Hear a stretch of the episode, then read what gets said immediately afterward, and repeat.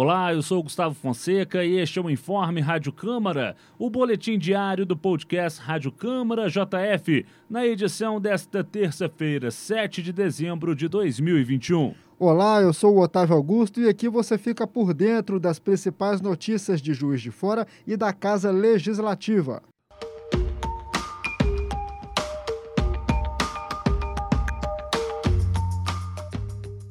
A Câmara Municipal de Juiz de Fora aprovou em sua terceira discussão, durante a terceira reunião ordinária do décimo período legislativo, o projeto de lei de autoria do vereador Maurício Delgado, do Democratas, que dispõe sobre a padronização, alinhamento e identificação de fiação aérea no município de Juiz de Fora.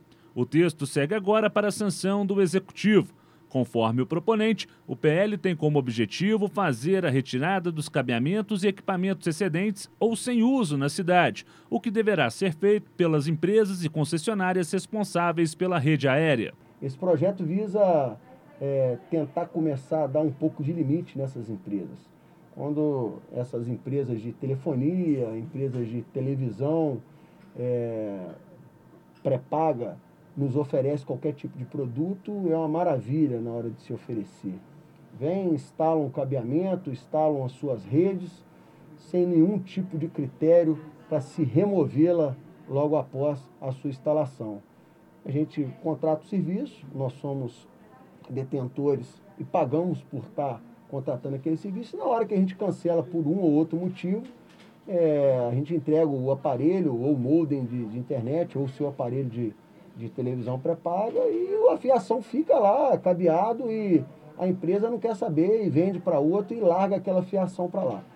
Essa, esse projeto nosso de lei visa isso, dar uma regulamentação e impor que eles identifiquem na hora da sua instalação, qualquer que seja o produto vendido, e que se tenha a obrigatoriedade de se retirar quando o término desse contrato.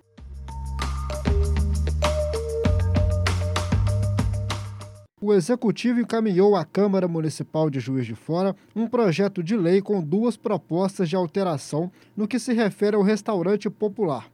A primeira prevê uma mudança na Lei 12.638 de 2012 e versa sobre o subsídio do custo da refeição. Já a segunda delega a gestão do equipamento por meio de concessão ou parceria com instituições da sociedade civil, alterando a norma jurídica 13.696 de 2018. A mensagem do Executivo chegou na Câmara no último dia 2 de dezembro. Conforme sugere o projeto, o subsídio do valor da refeição pode ocorrer de duas maneiras. Uma prevê o custeio de 100% do valor da refeição, na hipótese de celebração de parceria com organizações da sociedade civil, por meio de chamamento público. O outro é o subsídio de 50%, que será ofertado para a delegação do serviço, a título oneroso por meio de concessão. Em sua justificativa, a Prefeitura de Juiz de Fora informa que a ideia veio a partir de observações de políticas exitosas em outras cidades.